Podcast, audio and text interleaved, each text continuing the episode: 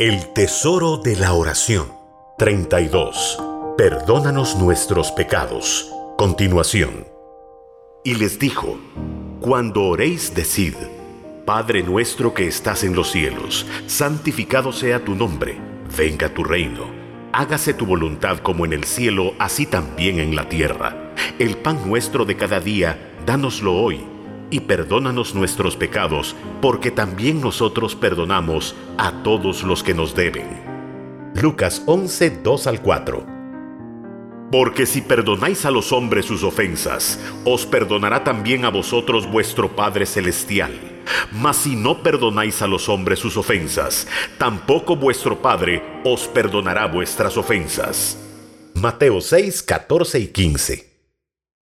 Antes de acercarse al altar de bronce para ofrecer los sacrificios y al altar de oro para ministrar al Señor con el incienso de sus oraciones, los sacerdotes del Antiguo Testamento debían diariamente lavarse las manos y los pies en la fuente de bronce o el lavacro. De no hacerlo así, ellos quedaban expuestos a la muerte incluso física.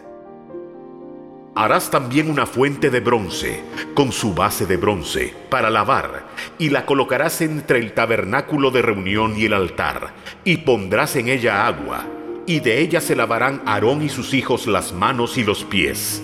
Cuando entren en el tabernáculo de reunión, se lavarán con agua, para que no mueran. Y cuando se acerquen al altar para ministrar, para quemar la ofrenda encendida para Jehová, se lavarán las manos y los pies, para que no mueran. Y lo tendrán por estatuto perpetuo él y su descendencia por sus generaciones. Éxodo 30, 18 al 21. Nosotros ensuciamos nuestras manos, nuestro obrar, con ira y con contienda. Esto es cada vez que nos enojamos en contra de alguien y discutimos, disputando y argumentando con la persona. Quiero pues que los hombres oren en todo lugar, levantando manos santas, sin ira ni contienda. Primera de Timoteo 2.8. Nuestros pies, nuestro caminar, se ensucian cada vez que nos enojamos y somos incapaces de perdonar a los hombres la ofensa de habernos rechazado cuando lo hacen. Las personas nos pueden rechazar tanto de manera consciente y voluntaria como de manera inconsciente e involuntaria. Cuando esto segundo es el caso, entonces el mayor problema lo tendremos nosotros. Cuando las personas no reciben con agrado nuestros planes, nuestras ideas y opiniones, nuestras sugerencias o puntos de vista, nuestra presencia física, incluso nuestras obras de amor, debemos por fe correr de inmediato al Señor, a la fuente de bronce, y lavar nuestros pies, remitiendo a los hombres sus ofensas. Si no lo hacemos, nuestro caminar cristiano se verá seriamente afectado. El Señor personalmente les advirtió que se limpiaran los pies del polvo de rechazo antes que éste se acumulara y acabara por paralizarlos y llenarlos de odio y de amargo enojo. Y si alguno no os recibiere, ni oyere vuestras palabras, salid de aquella casa o ciudad, y sacudid el polvo de vuestros pies. Mateo 10:14 Cuando Jesús resucitado sopló el Espíritu Santo sobre sus discípulos, él les otorgó poder para remitirle a los hombres sus ofensas. Remitir significa soltar y dejar ir. Remitir las ofensas de otros o retener en nuestra mente con amargura el recuerdo de aquello es una elección que a nosotros nos toca hacer.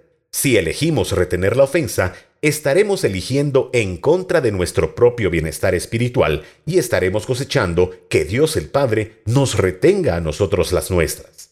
Esto es algo que definitivamente no nos conviene hacer. Y habiendo dicho esto, sopló y les dijo, Recibid el Espíritu Santo. A quienes remitiereis los pecados, les son remitidos, y a quienes se los retuviereis, les son retenidos. Juan 20, 22, 23. Así como los sacerdotes del Antiguo Testamento corrían el riesgo de morir si tocaban las cosas santas sin haberse lavado los pies y las manos en las aguas de la roca, así nosotros mismos tendremos una experiencia completamente muerta si tratamos de buscar a Dios en oración con las manos y con los pies sucios, llenos de ira, de contienda y de ofensas sin perdonar. Si hemos de tener una vida de oración consistente, poderosa, efectiva y llena de vida y emoción, Debemos ir por fe diariamente a la fuente hecha con espejos de bronce y examinarnos a nosotros mismos delante de Dios, con toda sinceridad. Si encontramos en nosotros alguna forma de enojo y de falta de perdón en contra del esposo, la esposa, los hijos, los padres o de alguna otra persona, deberemos pedir a Jesús que lave nuestras manos y nuestros pies con las aguas de su naturaleza y de su verdad. Deberemos luego llevar el asunto al altar de bronce, el de los sacrificios, arrepintiéndonos por nuestra conducta y actitud y dejando que su sangre nos limpie de pecado.